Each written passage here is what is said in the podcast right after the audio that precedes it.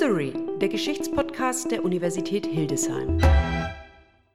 Hallo, herzlich willkommen zur fünften Folge unseres Podcasts History, dem Geschichtspodcast der Uni Hildesheim. Mein Name ist Marina. Ich bin Sanne. Und ich bin Martin. Wie ihr ja in der letzten Folge unseres Podcasts schon gehört habt, konnten wir in diesem Semester drei Folgen produzieren. Diese Folge wird sich ganz um das Thema Herkunft, Weitergabe und Verflechtung drehen. Was erwartet uns denn in dieser Folge konkret, Sanne? Ja, diese Folge ist ein echtes Schwergewicht. Es ist nicht nur unsere bisher längste Folge, sondern auch jeweils mit mehreren Interviews. In der kommenden Stunde hören wir drei Beiträge. Im Beitrag Nachgefragt beschäftigen sich Jana und Gerrit mit dem Thema Provenienzforschung. In Zugehört befassen sich Marie-Claire, Josie und Jule mit Kriegstraumata und deren transgenerationaler Weitergabe. Und in Dazugesetzt setzen sich Elin und Karima sozusagen an den Schreibtisch zweier Wissenschaftler. Einer davon ist übrigens unser Podcast-Moderator Martin. ja, oh Mann, bald weiß jeder, wann meine liebste Schreibzeit ist. Naja, aber kommen wir zum ersten Beitrag. Provenienzforschung. Was genau versteht man darunter eigentlich? Was macht ein Provenienzforscher und welche Herausforderungen stellen sich vor allem kleine Museen? Genau das erfahren wir gleich in den Interviews, die Jana und Gerrit geführt haben.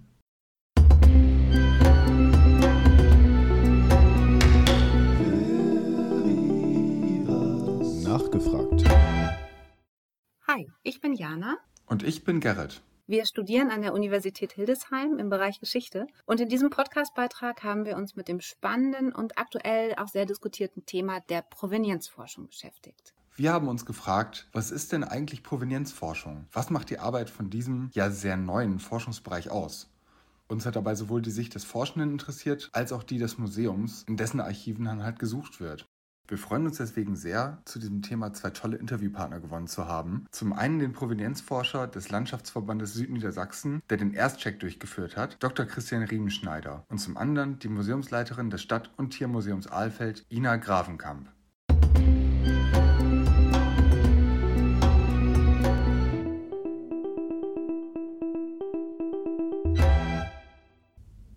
Eine deutsche Stadt 1932. Eine Frau sitzt nachmittags am Fenster, die Sommerluft und Geräusche der Stadt dringen sanft von draußen herein. Die junge Frau nutzt ihren freien Nachmittag, um zu lesen, eine Beschäftigung, die sie liebt, aber von der sie selbst stets erzählt, dass sie dafür viel zu wenig Zeit hat. Über ihrer Leseecke hängt ein eingerahmtes Bild, ein alter Stich der früheren Stadt und des Umlandes, welches sie zu ihrem letzten Geburtstag geschenkt bekommen hat.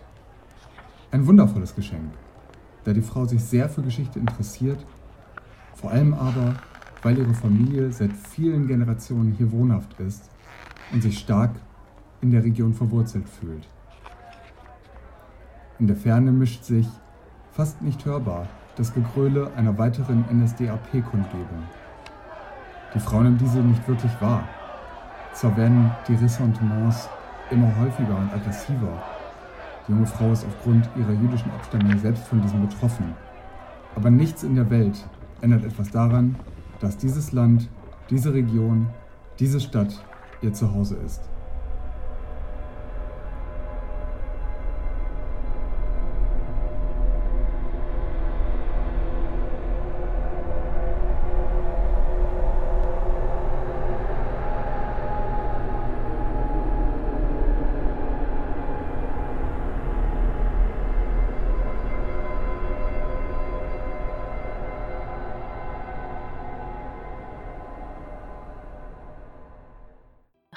Raubkunst, Beutekunst, unrechtmäßig entzogene Kulturgüter. Das alles sind Stichwörter, die mit der Provenienzforschung zusammenhängen. Am 9. Dezember 1999 verabschiedet die Bundesregierung eine Erklärung zur Auffindung und zur Rückgabe NS-verfolgungsbedingt entzogenen Kulturgutes.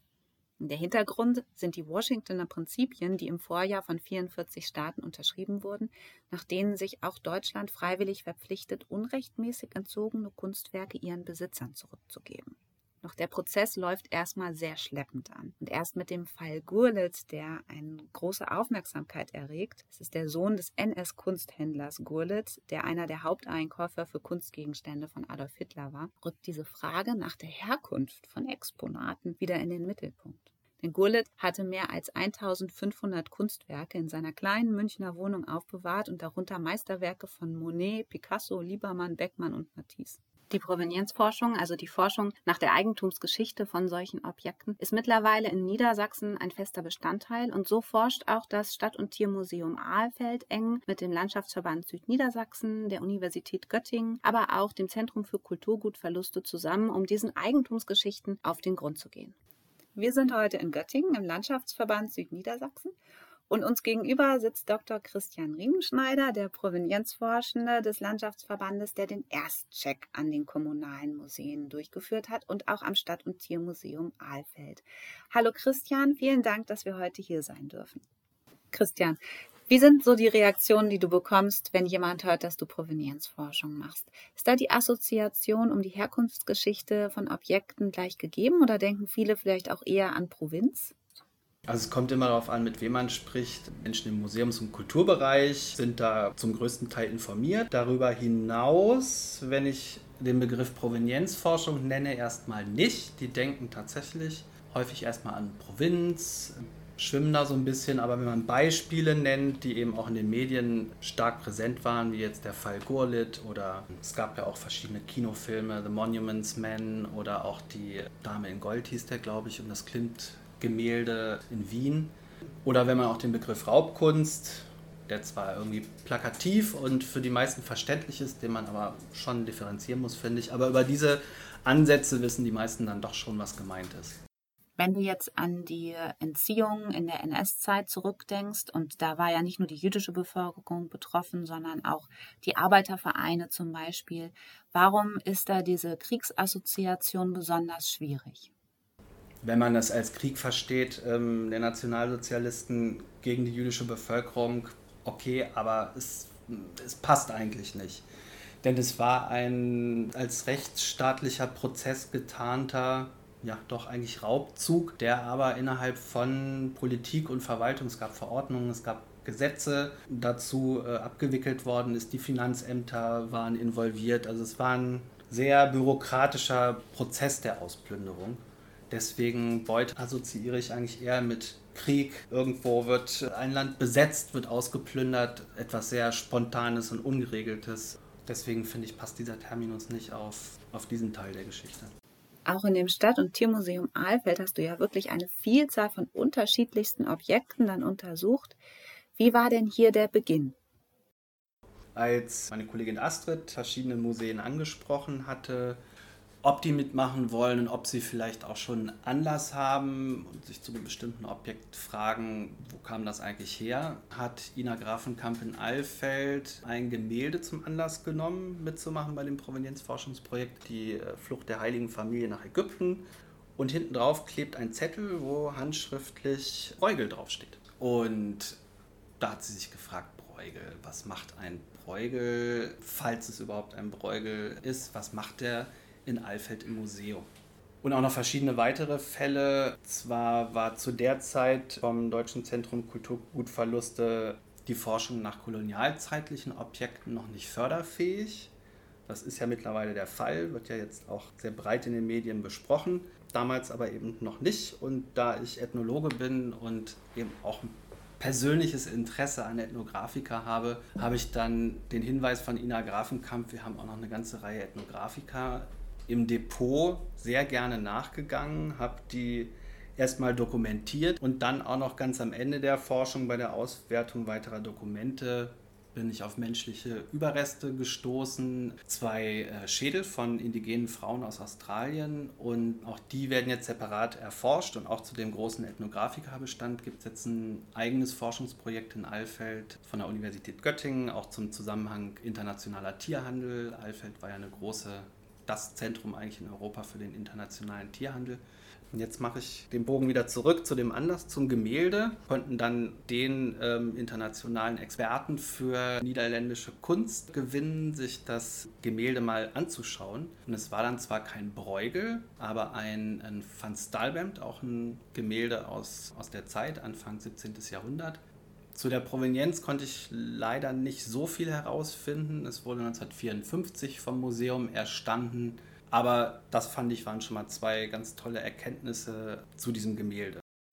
Du hast es gerade schon gesagt, der Bereich der Provenienzforschung wurde jetzt auf den Bereich des Kolonialismus ausgeweitet und aktuell forscht ja auch die Frau Hoos von der Universität Göttingen im Stadt- und Tiermuseum Aalfeld an diesem Schädelfund der indigenen Frauen aus Australien und vielen anderen Objekten auch. Welches Objekt war für dich denn das bewegendste aus dem Museum Aalfeld? Ja, also eins der Objekte, es gab viele interessante Objekte, aber eins der Objekte, was mich zum einen durch die Geschichte besonders berührt hat, aber auch durch die Materialität selber, ist die äh, Chronik der Stadt Rodenberg. Das ist ein einfaches Buch, geht um die Geschichte der Stadt Rodenberg am Deister. Und aufgefallen ist es mir durch zwei Widmungen, dem Vorsatzblatt im Buch Einmal eine Widmung von Adolf Plaut aus den 20er Jahren. Und da habe ich mir innerlich dann ein Fragezeichen notiert, weil der Name Plaut Name ist, der häufig von jüdischen Familien hier in der Region getragen wurde. Und dann war darunter eine weitere Widmung von einem Lehrer, der das Buch dem damaligen Leiter des Museums Alfeld, Wilhelm Bahner, geschenkt hat, 1947. Dann habe ich mich an die Archivforschung sowohl zur Familie Plaut als auch dann zu dem Lehrer Wilhelm Garbe, der das Buch geschenkt hat, dran gemacht und habe dann in verschiedenen Archiven, im Landesarchiv in Hannover, aber auch im Archiv der Region Hannover, verschiedene weiterführende Infos gefunden. Clara Plaut, die letzte Besitzerin des Buches, ist die, die Nichte von Emil Plaut. Die wohnte mit ihren Eltern in Hemmendorf und die Plauts waren tatsächlich eine jüdische Familie und die Eltern von Clara Plaut sind gestorben in der NS-Zeit. Und Clara Plaut selber wurde 1942 deportiert und ist im Osten, man, ich konnte nicht feststellen, wo und wie, dann auch ermordet worden oder umgekommen. Und habe eine Liste gefunden im Landesarchiv zur Verwertung des Eigentums wie es genannt wurde, von Clara Plaut. Und auf dieser Liste stand eben auch ein Paket Bücher mit diesem Buch. Und diese Liste wurde aufgesetzt, um die Versteigerung, die vom Finanzamt vorgenommen wurde, zu dokumentieren. So hatte ich eben auch einen Beleg dafür, dass das Buch aus dem Deportationskontext stammt. Ich habe noch weitere, zum Teil auch sehr berührende Dokumente gefunden zu Clara Plaut, die dann als eine der wenigen letzten jüdischen Bewohnerin von Hemmendorf im Dorf war und auch Verfolgung und Spott und, und Gewalt ausgesetzt war und auch wegen Depressionen behandelt werden musste. Also es gibt auch ein Schlaglicht eben auf die persönliche Situation der früheren Eigentümerin. Und als ich das Buch selber dann durchgeblättert habe, habe ich genau an der Stelle, wo es um die jüdische Geschichte der Stadt Rodenberg am Deister ging, ein winziges Lesezeichen gefunden, einen ganz einfachen kleinen Papierstreifen, der ihm an dieser Stelle noch lag. Das fand ich auch sehr berührend, weil ich gehe davon aus, dass das eben die Stelle war, die die Familie Plaut eben auch interessiert hat. Also ihre eigene Geschichte als Juden in der Geschichte der Region Rodenberg. Also dass sie sich als Juden, aber auch als Niedersachsen verortet haben und auch mit diesem Papierstreifen in dem Buch markiert haben. Dieses Buch ist versteigert worden. Es ist dann, das konnte ich nicht belegen, wie in den Besitz des Lehrers Garbe gekommen. Und das konnte ich aber belegen, der war bekannt eben mit dem damaligen Museumsleiter Wilhelm Bahner von Alfeld und hat eben dieses Buch 1947 für die Museumsbibliothek übereignet. Und durch dieses Lesezeichen bekommt das Ganze nochmal so eine persönliche Dimension, womit man das Thema einfach, um das es ja eigentlich geht, dass da Schicksale hinterstehen, dass da Menschenleben und Erfahrungen hinterstehen, nochmal ganz anders greifen kann. Vielen Dank, Christian, dass du hier mitgemacht hast. Zum Schluss nochmal eine letzte Frage. Könnte man sagen, du bist so eine Art Polizist der Vergangenheit? Forscht. Ich würde mich, wenn schon, dann lieber als Detektiv bezeichnen, weil Polizist klingt auch gleichzeitig so nach Amtsgewalt. Die habe ich ja nicht. Ich bin ein Forscher. Ich kann Dinge dokumentieren und auch Empfehlungen geben, aber ich gebe dann diese Dinge an die Träger der Museen, an die Kommunen weiter und die entscheiden dann, wie damit umzugehen ist. Von daher vielleicht lieber Museumsdetektiv. Ja, vielen Dank auch an dich. Freut mich, wenn ich das Thema auch darstellen kann und hoffe, dass den einen oder anderen interessiert.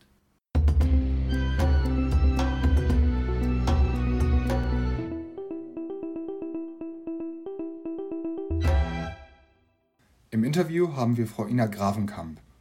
Frau Gravenkamp ist seit 2009 Leiterin des Museums Aalfeld Und seit 2015 begleitet sie mit ihrem Museum ein Projekt zur Provenienzforschung. Frau Grafenkamp, vielen Dank, dass Sie sich für das Interview bereit erklärt haben. Wie hat das Projekt zur Provenienzforschung in Ihrem Museum begonnen? Naja, also ähm, die Provenienzforschung ist auf mich eigentlich zugekommen 2016 mit der Frage, ob unser Museum an der Provenienzforschung teilnehmen möchte, und zwar über diesen Erstcheck. Das war eine Anfrage vom Landschaftsverband Südniedersachsen. Vorher habe ich mich jetzt zumindest hier im Museum mit Provenienzforschung nicht auseinandergesetzt. Ich habe das natürlich mitbekommen, dass woanders Provenienzforschung gemacht wurde, vor allen Dingen ähm, in Bezug auf die Gemälde, die jüdischen Familien äh, geraubt wurden und die zurückgegeben werden sollten. Und davon waren ja vor allen Dingen die großen Kunstmuseen betroffen und habe mir eigentlich, was das angeht, gar nicht so viel Gedanken gemacht. Vor allen Dingen auch deshalb, weil es in Alfeld keine große jüdische Gemeinde gegeben hat. Und deswegen war ich auch bei der Anfrage, ob wir mitmachen wollten, erst so ein bisschen skeptisch, wo ich dachte, naja, was soll denn hier bei uns schon sein? Und Frau Vettel, die das beim Landschaftsverband koordiniert hat mit dem Erstcheck, die hat mich dann nochmal gefragt und gesagt, Mensch, mach doch mit. Und dann habe ich gesagt, okay, wir machen mit. Einfach, weil ich es auch spannend fand. Wie hat die Arbeit daran in Ihrem Museum denn konkret ausgesehen? Wir haben ab 2016 an dem Erstcheck teilgenommen. Da ist der Kollege aus Göttingen, Dr. Christian Riemenschneider, gekommen und hat dann hier bei uns mit dem Erstcheck angefangen. Ich meine, er ist sechs Wochen hier gewesen, hat in unsere Eingangsbücher geguckt und eigentlich hat er hier das ganze Magazin durchgeguckt. Das war erst eine ganz merkwürdige Geschichte. Man leiert das so theoretisch an und dann heißt es plötzlich, ja, da kommt ein Herr Dr. Riemenschneider, den man nicht kennt. Und dann wird einem auf einmal bewusst, da kommt jemand von außen in das eigene Haus, das nicht in einem perfekten Zustand ist. Und man fragt sich plötzlich, ja, wo sind die Eingangsbücher eigentlich, die alten? Und oh Gott, hier gibt es eine Ecke, die habe ich nicht wirklich aufgeräumt und der Boden, naja. Und dann wird einem erstmal ganz schön mulmig. Und dann kam Herr Dr. Riemenschneider und wir sind dann mehrere Tage freundlich und höflich miteinander umgegangen. Und man hat dann immer noch so eine gewisse Skepsis, aber irgendwann sitzt man dann beim Kaffee zusammen und fängt das Quatschen miteinander an und findet auf einmal eine gemeinsame Ebene. Dann fängt man an, sich zu duzen und dann äh, ist das eigentlich alles super. Und man hatte ein, ab da dann auch ein Vertrauensverhältnis und dann war das überhaupt nicht mehr schlimm und es hat gar nicht wehgetan. Und wie hat das Projekt die Arbeit in Ihrem Museum denn bereichert? Sowohl ich als auch die anderen Kolleginnen und Kollegen in den kleinen Museen haben eigentlich gar keine Zeit zu forschen. Und deswegen ist, ist ähm, dieses Forschungsprojekt, was wir jetzt, ähm, wo wir jetzt ein Teil sind, für so ein kleines Museum wie unseres ein, ein, ein unglaublicher Glücksfall, weil da mal jemand dann eben, ich sage jetzt mal leider auch von außerhalb, dann mal die eigene Geschichte erforschen kann. Aber das leider ist natürlich auch ein, ein, ein Glück. Ich könnte es auch ganz einfach nicht machen, weil die Zeit habe ich nicht. Und das muss man dann tatsächlich zwei Jahre lang acht Stunden am Tag machen. Und um diese ganzen Verbindungen herzustellen, um das alles zusammenzuschreiben, um das alles zu lesen, wenn man das macht, dann, dann kann man kein Museum führen.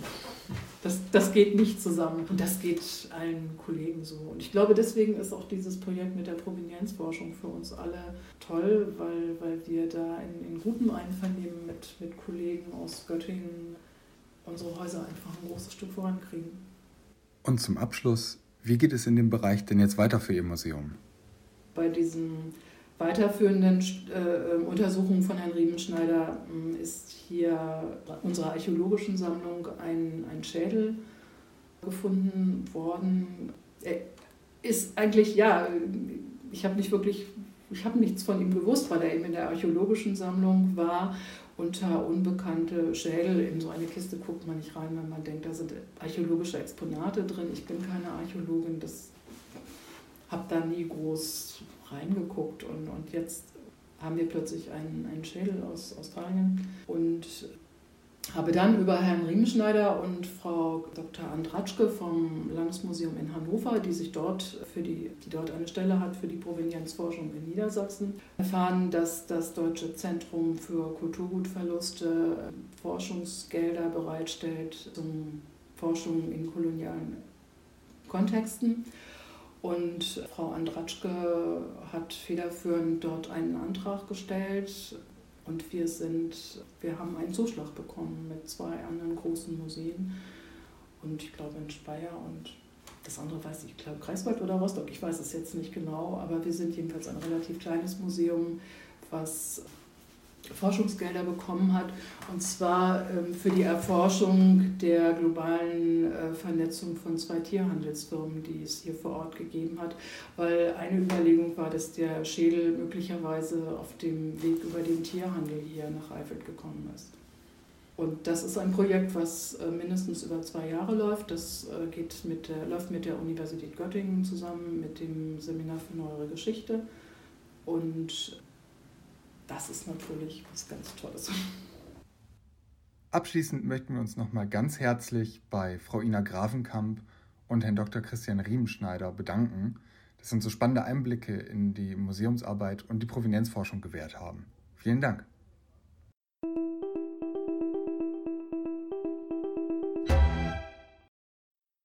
Das war ein spannender Einblick in die Arbeit von Provenienzforschung und von Museen. Danke, Jana und Gerrit. Ich wusste nicht, dass Provenienzforschung so umfassend ist. Da gibt es ja echt noch einiges zu tun. Danke dafür, dass sich Dr. Christian Riemschneider vom Landschaftsverband Südniedersachsen und Ina Grafenkamp, die Museumsleiterin des Stadt- und Tiermuseums Ahlfeld, für diese Interviews zur Verfügung gestellt haben. Was für eine tolle atmosphärische Einfühlung auch in dem ersten Teil, Jana und Gerrit. Ihr habt ja richtig ein Mini-Hörspiel produziert. Im Moment sind Themen der Provenienzforschung ja in vielen unterschiedlichen Bereichen sehr aktuell und auch sehr emotional und viel diskutiert. Das lässt sich am Beispiel der Diskussion um den angemessenen Umgang zum Beispiel auch mit außereuropäischen Objekten und Kolonialgeschichte gut nachvollziehen. Wusstet ihr eigentlich, dass es sogar einen Masterstudiengang Provenienzforschung und Geschichte des Sammelns gibt? Oh, echt? Spannend. Da recherchiere ich mal ein bisschen. Aber wie geht es denn jetzt weiter, Martin? Also, wenn man von Trauma spricht, dann gilt ja meist der erste Gedanke den unmittelbar Betroffenen.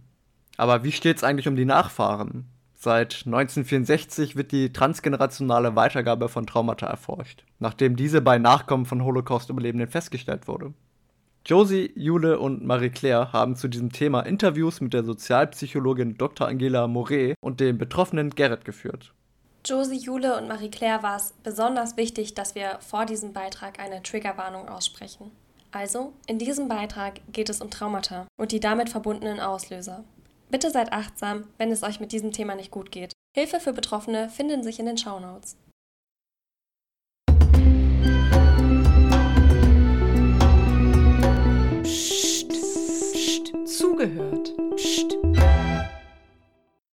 Traumatische Störungen zeichnen sich dadurch aus, dass nach einschneidenden Erlebnissen psychische Probleme auftauchen, wie zum Beispiel verstärkte Ängstlichkeit und Flashbacks, also ein Erinnern der Erlebnisse. Betroffene von traumatisierenden Ereignissen können ihr Trauma unbewusst an die nachfolgende Generation weitergeben. Dies kann zu psychischen Erkrankungen führen, deren Ursprung für die Betroffenen zunächst unergründlich zu sein scheint. Wir beschäftigen uns in dieser Folge mit der transgenerationalen Traumaweitergabe. Wir, das sind Josie, Jule und Marie-Claire. Wir fragen uns, wie können Traumata vererbt werden und was sind die Folgen?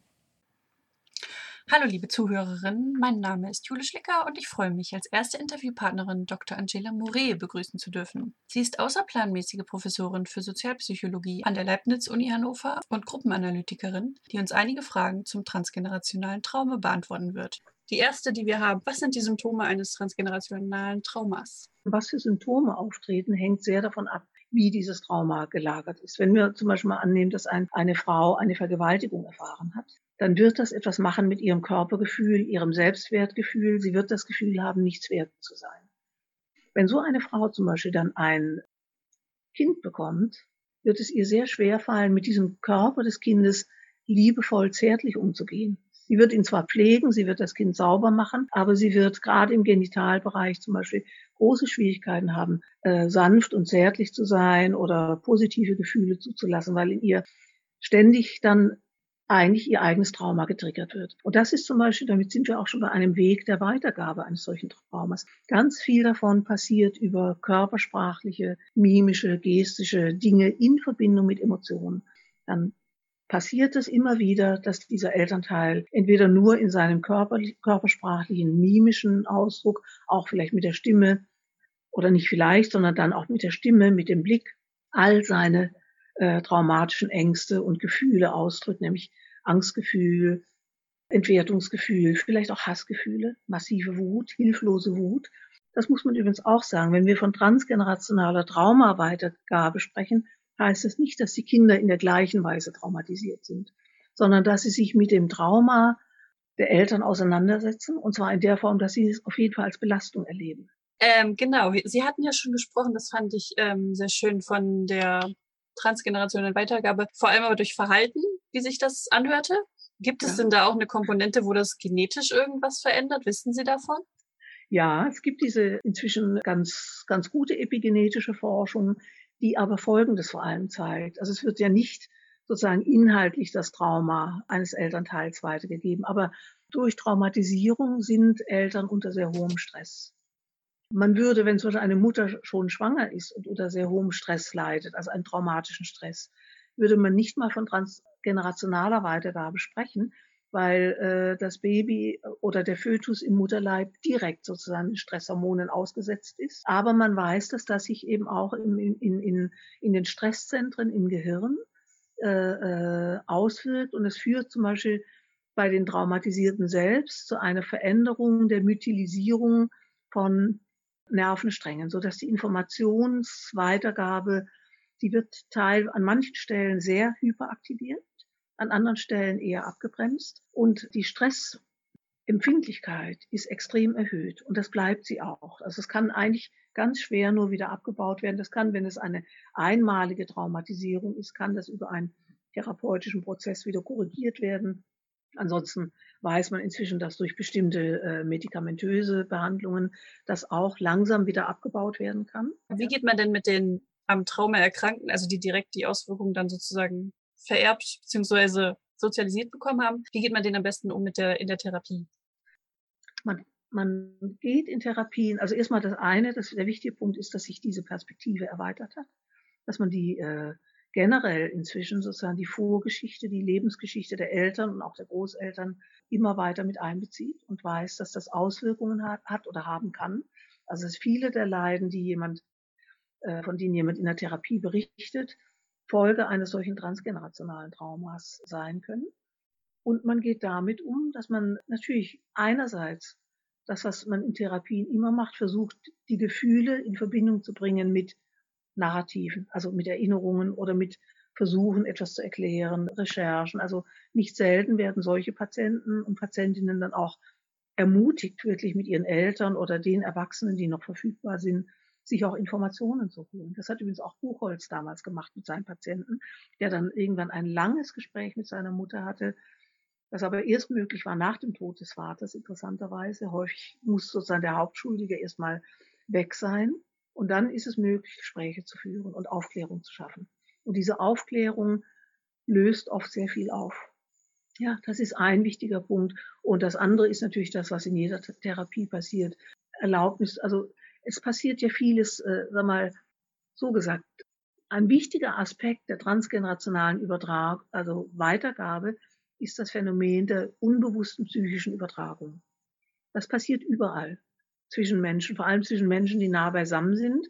Das ist aber sozusagen auch das, was in, vor allem in psychoanalytischen Therapien, ich muss es mal äh, doch die Psychoanalyse hier betonen, weil die ist ja, ist die vor allem den Zugang zum Unbewussten äh, äh herstellt.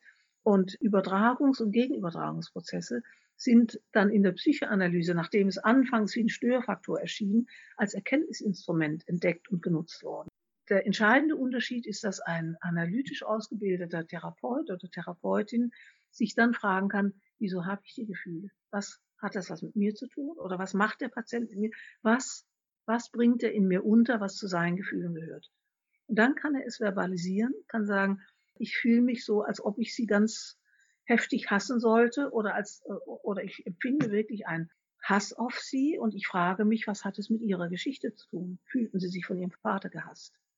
Ja? Und so können Zusammenhänge hergestellt werden zwischen etwas, was emotional, körperlich passiert und bestimmten Erlebensformen, die zu diesem körperlich-emotionalen Gefühl geführt haben. Und dadurch, dass das dann in ein Bewusstsein, in ein Narrativ gebracht wird, kann das zu einem, ah, jetzt verstehe ich, führen. Und dann können solche Gefühle aufgegeben werden. Vielen Dank an Frau Dr. Marie für das Interview. Es hat sehr viel Spaß gemacht und einige Einblicke gebracht. Damit gebe ich ab an Marie und Josie, die ein weiteres Interview mit Gerrit vorbereitet haben. Vielen Dank an Dr. Angela Marie und Jule für dieses spannende Interview. Die transgenerationale Traumaweitergabe scheint eine gesamtgesellschaftliche Bedeutung zu haben. Dennoch wird auch heute noch wenig über das Thema gesprochen. Josie und ich sind der Frage auf den Grund gegangen, wie sich die Traumaweitergabe für Betroffene darstellt welchen Einfluss hat sie? Und was wünschen sich Betroffene im Umgang mit ihnen? Dazu haben wir mit Gerrit gesprochen, der uns einen ganz persönlichen Einblick in seine Erfahrungen gegeben hat. Unser heutiger Interviewpartner ist Gerrit. Vielleicht magst du dich einfach mal kurz vorstellen? Ja, gerne. Äh, ja, ich bin Gerrit, 33 Jahre alt, komme gebürtig aus Osnabrück, studiere jetzt hier in Hildesheim im sechsten Semester Erziehungswissenschaften. Mhm. Wie kommt es eigentlich dazu, dass du dich mit dem Thema Traumata auseinandergesetzt hast? Ja, das ist eine, eine, eine weitlaufende Frage.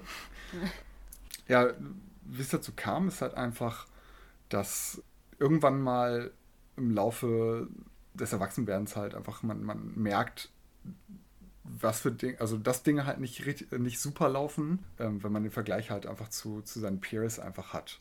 So, und ähm, wenn man also den direkten Vergleich hat und ne, wenn man eingeschult wird und dann aus dem, aus dem, also dauerhaft aus dem Kontext halt seiner, seiner Familie halt irgendwie mal länger raus ist und ja, da merkt man halt einfach, das halt was, was nicht richtig ist. Das hat bei mir halt ein bisschen länger gedauert, bis ich ungefähr mit dem Finger drauf zeigen konnte, was es war.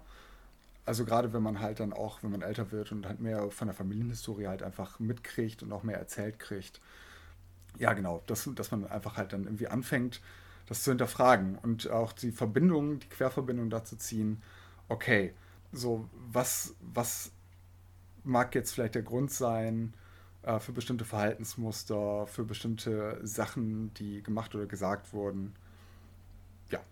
Aber wie kam es dann dazu, dass du dich dann mit dem transgenerationalen Trauma auseinandergesetzt hast? Also gab es da irgendwie noch so einen Schlüsselmoment, dass du gemerkt hast, okay, das ist nicht nur meine Mutter, da muss noch irgendwie mehr hinterstecken. Ja, und zwar war Stein des Anstoßes, ähm, dass irgendwann mal mir Aussagen von ihr halt einfach mal aufgefallen. Also, ne, nach einer, nach einer gewissen Zeit fallen halt Regelmäßigkeiten in Aussagen halt aus. Es war halt sehr, sehr viel, dass sie halt ähm, die Schuld halt für, für Misslingen von Sachen und Misslingen des eigenen Lebens halt äh, nicht, nur, nicht nur bei mir im Kind, sondern halt auch äh, explizit halt auf ihren, auf ihren Vater, also meinen Großvater, geschoben hat. Und das war von, von also von den, von den kleinsten Sachen, wie zum Beispiel, ja, also von den kleinsten Sachen bis zum Beispiel Sachen, dass äh, sie äh, gesagt hat, er war der Grund, dass sie ihr Abi abgebrochen hat, ähm, zwei Wochen vor, vor den Abi-Prüfungen. Ähm, dass das der Grund ist, warum sie halt nie das gemacht hat, was sie, was sie machen wollte. Also entweder was er oder ich halt, ne, kam da halt einfach auch bis zuletzt halt immer noch halt irgendwelche Vorwürfe also sie hat, sie hat quasi so meiner, meiner Tante, also ihrer jüngeren Schwester, ihre Existenz halt auch vorgeworfen.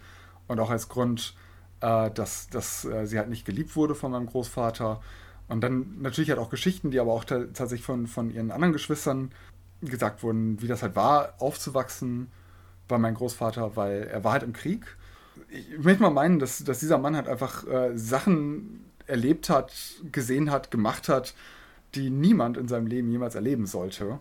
Wir wissen es halt nicht, weil er halt nie darüber gesprochen hat. Also für dich war das dann ja bestimmt auch ganz schwierig, wenn du dann gar nicht weißt, okay, wo kommt das jetzt eigentlich her? Und mhm. das ist dann ja total spannend. Also äh, hast du dann dir Hilfe gesucht oder hast du da ja Unterstützung bekommen, um das irgendwie zu bearbeiten? Also ich bin jetzt äh, aktuell in Therapie. Ähm, also wegen einem ganzen, ganzen Haufen Dingen halt im Endeffekt. Äh, wovon aber nicht ganz unwichtiger Teil halt eben eben halt diese, diese Traumaweitergabe und, und der Missbrauch halt in der, in der Familie sind. Also vielmehr bei mir und meiner Mutter, weil ich habe halt einfach immer so für mich realisiert, dass sie einfach ein, ein untergehendes Schiff ist und äh, wenn man halt einfach nicht aus diesem Sog halt schnellstmöglich rausgeht, wird man mit runtergezogen. Ja. Und das ist auch das, was sie aktiv gemacht hat, also nicht nur oder bei mir versucht hat, sondern auch bei anderen aktiv geschafft hat.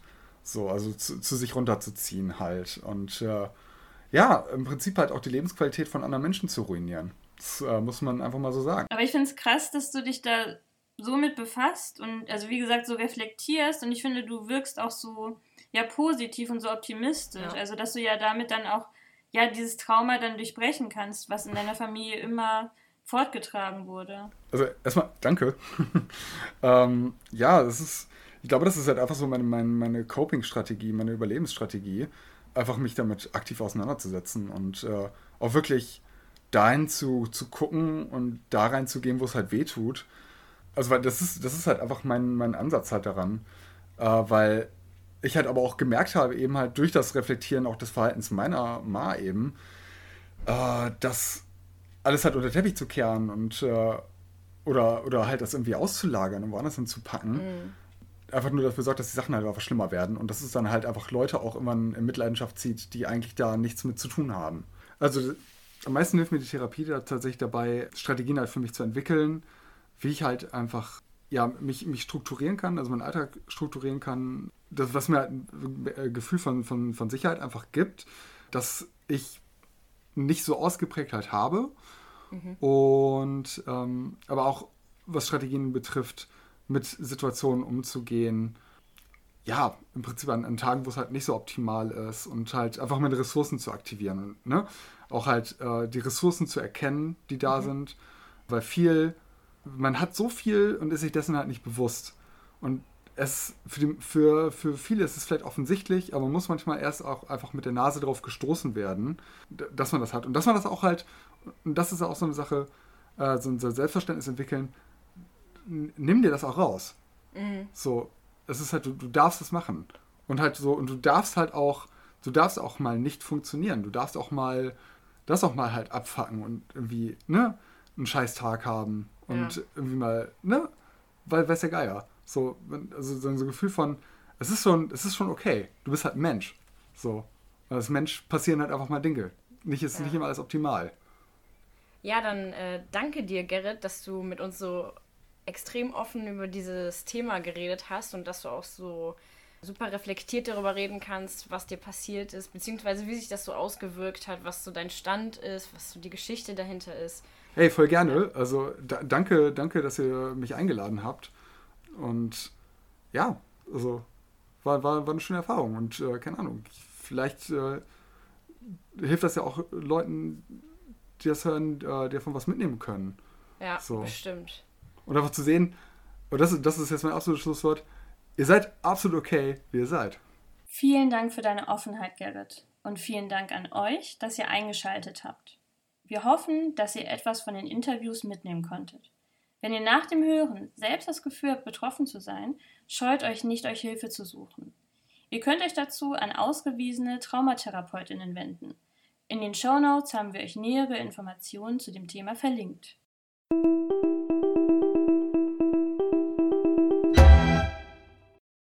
Ja, danke Josie, Jule und Marie-Claire, dass ihr euch diesem sensiblen und komplexen Thema angenähert habt. Danke an Frau Dr. Moret und natürlich an Gerrit für deine Offenheit und den Einblick in deine persönliche Geschichte. Auch von uns an dieser Stelle noch einmal der Hinweis auf die Show Notes. Dort sind Beratungsangebote für Betroffene verlinkt. Und wir kommen jetzt auch schon zum dritten und letzten Beitrag dieser Folge. Es ist ja immer spannend, aus Dozierendensicht sage ich das jetzt, neue Seminarkonzepte zu entwickeln. Dazu braucht es nicht nur von Dozierenden, sondern auch von Studierenden ganz schön großen Einsatz. Im Hildesheimer Universitätsverlag ist jetzt das Resultat von einem solchen Einsatz zu sehen, denn im letzten Jahr ist als Seminarergebnis ein Sammelband zum Thema transkulturelle Geschichte im 21. Jahrhundert erschienen. Wie es zu dem Projekt kam, haben Elin und Karima für euch beim Dozenten Severin Kramm erfragt. Zu Wort kommt, wir haben es schon erwähnt, auch Martin. Diesmal aber als Seminarteilnehmer und nicht als Podcast-Moderator. Aber hört selber.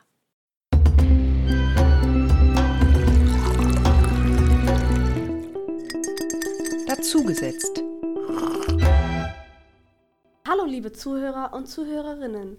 Willkommen zu unserer Folge 5 Herkunft, Weitergabe, Verflechtung von Elin Kadir und Karima Abtun. Wir stellen euch heute anhand einer Arbeit die transkulturelle Geschichte aus studentischer Perspektive vor. Was hast du dir denn heute dabei überlegt? Nun, ich bin letztens durch den Universitätsverlag Hildesheim auf die Arbeit Transkulturelle Geschichte aus studentischer Perspektive gestoßen, in der Studenten und Studentinnen ihre jeweiligen Thematiken festhalten und zu Beginn Herr Severin Kramm eine Einladung zur Arbeit abgibt.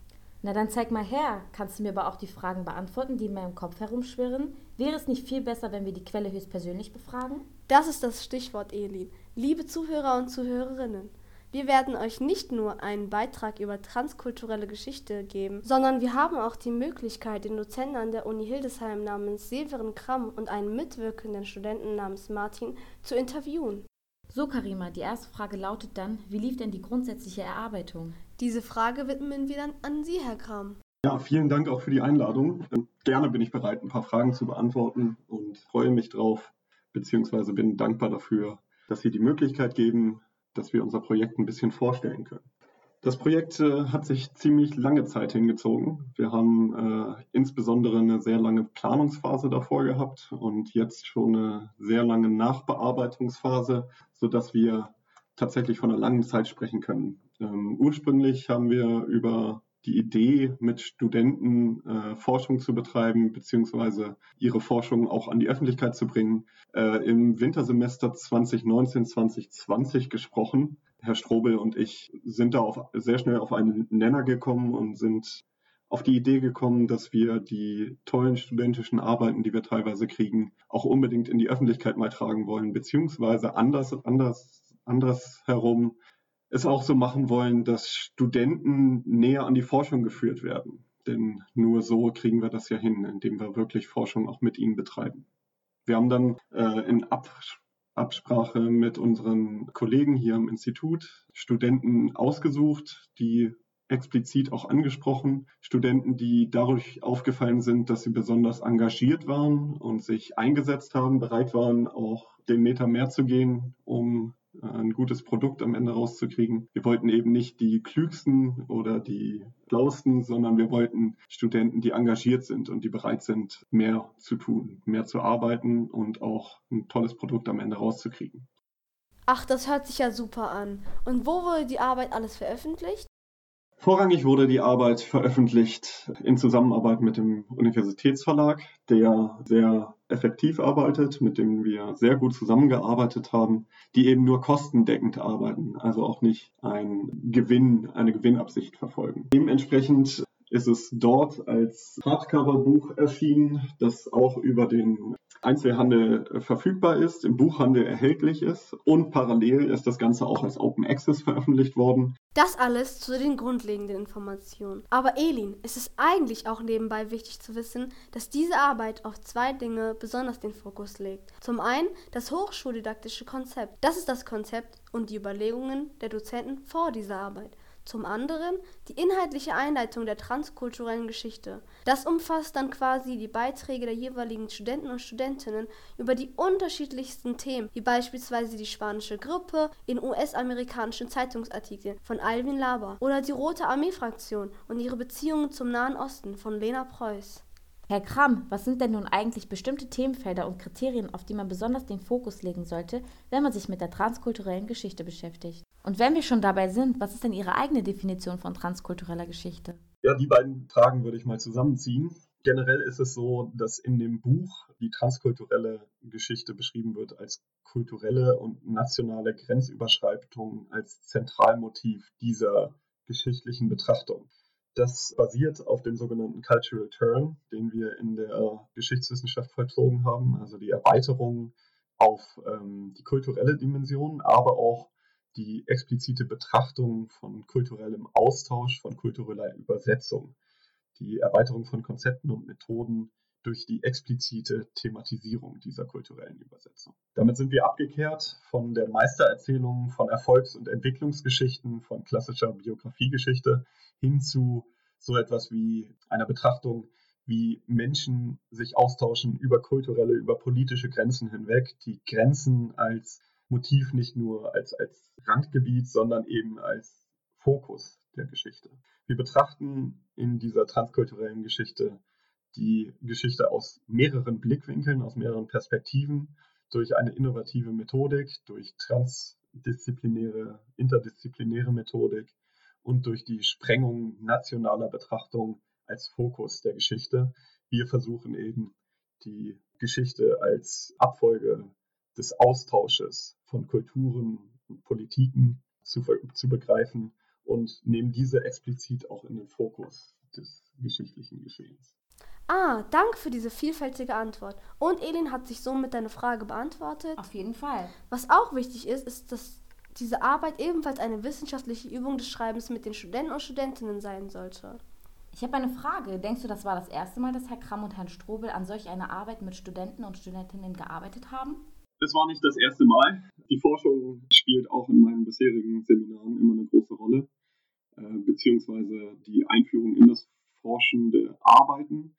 Allerdings äh, mit dieser expliziten Ausrichtung darauf und mit dem Ziel, am Ende am liebsten auch eine Veröffentlichung zu haben, das ist schon etwas Einzigartiges, was wir vorher in dieser Form eher selten durchgeführt haben. Das Ganze basiert darauf, dass wir uns äh, einige Evaluationen angeschaut haben und Befragungen, die sowohl auf Landesebene wie auch auf Universitätsebene durchgeführt wurden und die alle die Erkenntnis hervorgebracht haben, dass gerade die Studenten in Hildesheim ihre Ausbildung als praxisfremd empfinden. Sie sehen keinen Bezug zur Forschung und haben das Bedürfnis, selbst an der Forschung teilzunehmen, von der sie immer wieder erfahren. Und als wir das gelesen haben, waren wir ein bisschen geschockt, weil das ja im Grunde das ist, was uns als Dozenten oder zumindest als wissenschaftliche Mitarbeiter auch interessiert. Forschung ist das, was wir betreiben wollen, was uns zu diesem Beruf geführt hat und was wir den ganzen Tag im besten Fall auch machen. Und deswegen haben wir dieses Seminar aus dem Boden gestampft. Forschung mit Studenten ist nämlich derzeit selten. Nur vereinzelt werden studentische Jahrbücher herausgegeben an anderen Unis, zum Beispiel an der Uni in Innsbruck. Aber genau das ist eben das, was wir mit diesem Seminar auch erreichen wollten. Wir wollten die Studenten an die Forschung heranführen und ihnen zeigen, wie der Veröffentlichungsprozess verläuft. So, Herr Kramm, hiermit danken wir Ihnen dafür, dass Sie sich die Zeit genommen haben, unsere zahlreichen Fragen so vielfältig und ausführlich zu beantworten. Ich hoffe doch, dass viele Zuhörer sich auch mit dieser Arbeit demnach befassen werden. Nun widmen wir uns unserem zweiten Gast, Martin, der selbst einen wichtigen Teil für diese Arbeit beigetragen hat. Stimmt, du hast doch eben schon zwei wichtige Themen genannt von Alvin Laber und Lena Preuß. Was war denn eigentlich das Thema von Martin Do? Das wird er uns jetzt verraten. Stimmt's, Martin? Mein Thema war die Frage danach, wie die Rezeption der Anfänge der Weimarer Republik in australischen Zeitungen ausgesehen hat. Das ist ein ziemlich langer Titel, aber im Grunde habe ich mir aber angeschaut, ob in australischen Zeitungen die Weimarer Republik bzw. die Anfänge der Republik überhaupt behandelt wurden. Gab es Artikel darüber? Wenn ja, wie sahen die aus? Darauf gekommen bin ich, weil mich das Thema der Weimarer Republik immer schon interessiert hat und nun ich in diesem Artikel auch wirklich Quellenarbeit machen wollte und nicht wieder, wie es im Studium oft so ist, Fachliteratur wälzen wollte, die dann am Ende eigentlich gar nicht das ist, was ich selber herausgearbeitet habe. Ah, okay. Inwiefern übte es auf dir Druck aus, dass dieses Lehrprojekt publikationsorientiert verfasst wurde? Gute Frage. Ähm, da ja schon von Anfang an klar war, dass der Artikel, der geschrieben wird, veröffentlicht wurde, hat man sich natürlich Gedanken gemacht. Welches Thema nehme ich? Kann mich das Thema repräsentieren? Ist da viel Eigenarbeit mit drin? Was sagt es über mich aus, wenn ich Quellen nutze? Was sagt es über mich aus, wenn ich nur Fachliteratur nutze?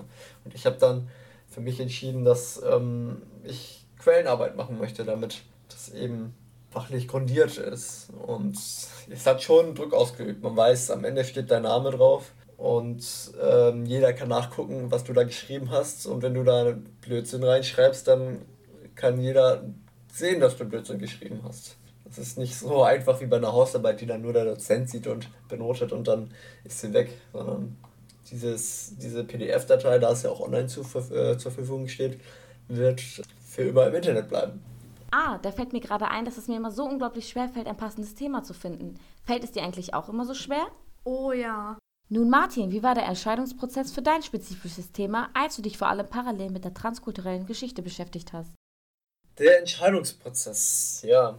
Ich wusste eigentlich schon von Anfang an, dass ich was mit der Weimarer Republik machen wollte. Ich hatte selbst überlegt, was interessiert mich, welcher Zeitraum könnte für dich in Frage kommen.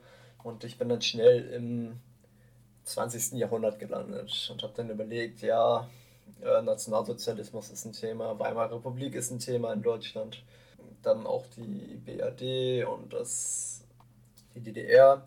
Aber mich selbst hat einfach immer schon die Weimarer Republik sehr interessiert und dann bin ich ziemlich schnell zu der Entscheidung gekommen, dass ich die Weimar, Weimarer Republik behandeln möchte. Ich habe dann überlegt, transkulturell muss es natürlich aufgebaut sein. Wie schaffe ich das? Beziehungsweise, wie kann ich das in einen Kontext bringen? Und habe dann überlegt, ja, die Weimarer Republik wurde in Deutschland schon zuhauf eigentlich bearbeitet und da wurde sehr viel drüber geschrieben, vor allem jetzt auch, da ja das 100-jährige Jubiläum der Weimarer Republik war, sind viele Publikationen erschienen ähm, im deutschsprachigen Raum. Aber wie sieht es eigentlich im Ausland aus? Wie haben Leute, die nicht aus Deutschland kommen oder die nicht zur Weimarer Republik oder zur BRD gehören, wie haben die das aufgenommen, dass da diese Monarchie zu einer Demokratie sich gewandelt hat? Ich habe dann überlegt, ja, eigentlich war die, waren die Anfänge ja schon während des Krieges, während des Ersten Weltkrieges. Und dann habe ich überlegt, ja, welche Länder sind da denn involviert gewesen? Wo kann man gut gucken, vielleicht in den Zeitungen, in den Archiven, ob man da Aussagen findet, um das zu untersuchen, wie die das eigentlich wahrgenommen haben. Und bin dann schnell auf Amerika und Australien gekommen, weil die auch ein relativ gutes Online-Archiv haben mit Zeitungen aus dem 20. Jahrhundert. So dass ich dann mir erst überlegt habe, dass ich über die Rezeption der Weimarer Republik, der Anfänge der Weimarer Republik in australischen und amerikanischen Zeitungen schreibe. Bin dann aber sehr relativ schnell zu der Erkenntnis gekommen, dass das eine zu große Menge an Quellen ist, die ich in dieser Zeit, in der ich den Artikel schreiben sollte, gar nicht erfassen kann. Und so habe ich dann immer weiter eingegrenzt, immer weiter geguckt und bin dann am Ende bei australischen Zeitungen geblieben. So, jetzt kommen wir zu einer persönlichen Frage. Wann ist deine Schreibzeit und was hat dich über diese Zeit motiviert und begleitet? Meine persönliche Schreibzeit ist meistens nachts, so zwischen 10 und 3 Uhr kann ich immer sehr gut arbeiten, ähm, sehr konzentriert arbeiten. Ich mache mir dann immer Musik an und kann dann einfach runterschreiben. Lass ich mich dann noch, ich, da lasse ich mich auch relativ leicht ablenken, aber das ist, das gehört zu meiner Art und Weise, wie ich dann die diese Sachen schreibe. Aber die Zeit hat mich motiviert, einfach, dass ich wusste, am Ende entsteht eine Publikation. Es entsteht ein Buch, wo mein Name drin steht, wo ich weiß, da kann ich mich immer mit identifizieren und das wird immer mit meinem Namen in Verbindung gebracht werden. Also tendenziell natürlich. Und das hat mich immer wieder motiviert, mich auch wieder ranzusetzen und zu schauen, okay, wie kann ich das noch klarer machen? Wie kann ich da was Gutes produzieren? Und natürlich auch der Austausch mit den anderen Studierenden hat mich sehr motiviert. Ich habe immer wieder mit äh, Anil Özgün geschrieben, der über die, das Osmanische Reich und die Janitscharen geschrieben hat. Das war sehr motivierend, mit, ihm im Austausch zu sein und zu schauen, wie weit er mit seinem Artikel ist, worauf er sich fokussiert hat und das dann zu vergleichen.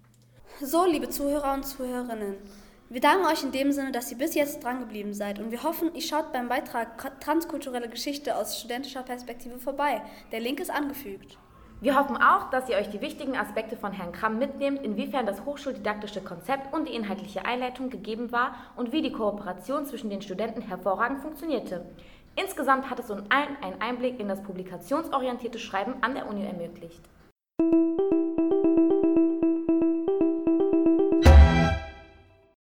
Wow, am Ende ein Buch in den Händen zu halten, muss schon ein wahnsinnig tolles Gefühl sein, oder Martin? Ja, das ist es wirklich. Aber schaut doch selbst mal rein. Es gibt es als Open Access. Das bedeutet, man kann es als PDF kostenfrei herunterladen. Einen Link dazu findet ihr natürlich in den Show Notes. Das mache ich auf jeden Fall. Danke für den Hinweis. So, und wir sind jetzt schon wieder am Ende der Folge angekommen. Wir legen jetzt eine kurze Sommerpause ein, bevor wir uns dann an die nächste Folge machen. Seid gespannt, denn da berichten wir von einer großen digitalen Veranstaltung, die ich ins Leben gerufen habe. Das Barcamp Recherche im 21. Jahrhundert. Mhm, auf dem Barcamp konnte ich nämlich ein super spannendes Interview mit der Investigativjournalistin Johanna Wild von Bellingcat führen. Für diese Folge verabschieden wir uns nun aber. Wir bedanken uns bei allen InterviewpartnerInnen, vor allem bei den BeiträgerInnen Jana und Gerrit, Josie, Jule und Marie-Claire und Elin und Karima. Unser Dank geht natürlich auch an die Volkspark Hildesheim Lehrte Pattensen und an das Programm Erasmus Plus der Europäischen Union. Und vergesst nicht, uns bei Soundcloud, Spotify, Apple Podcast oder auf eurer Lieblings-Podcast-Plattform zu folgen.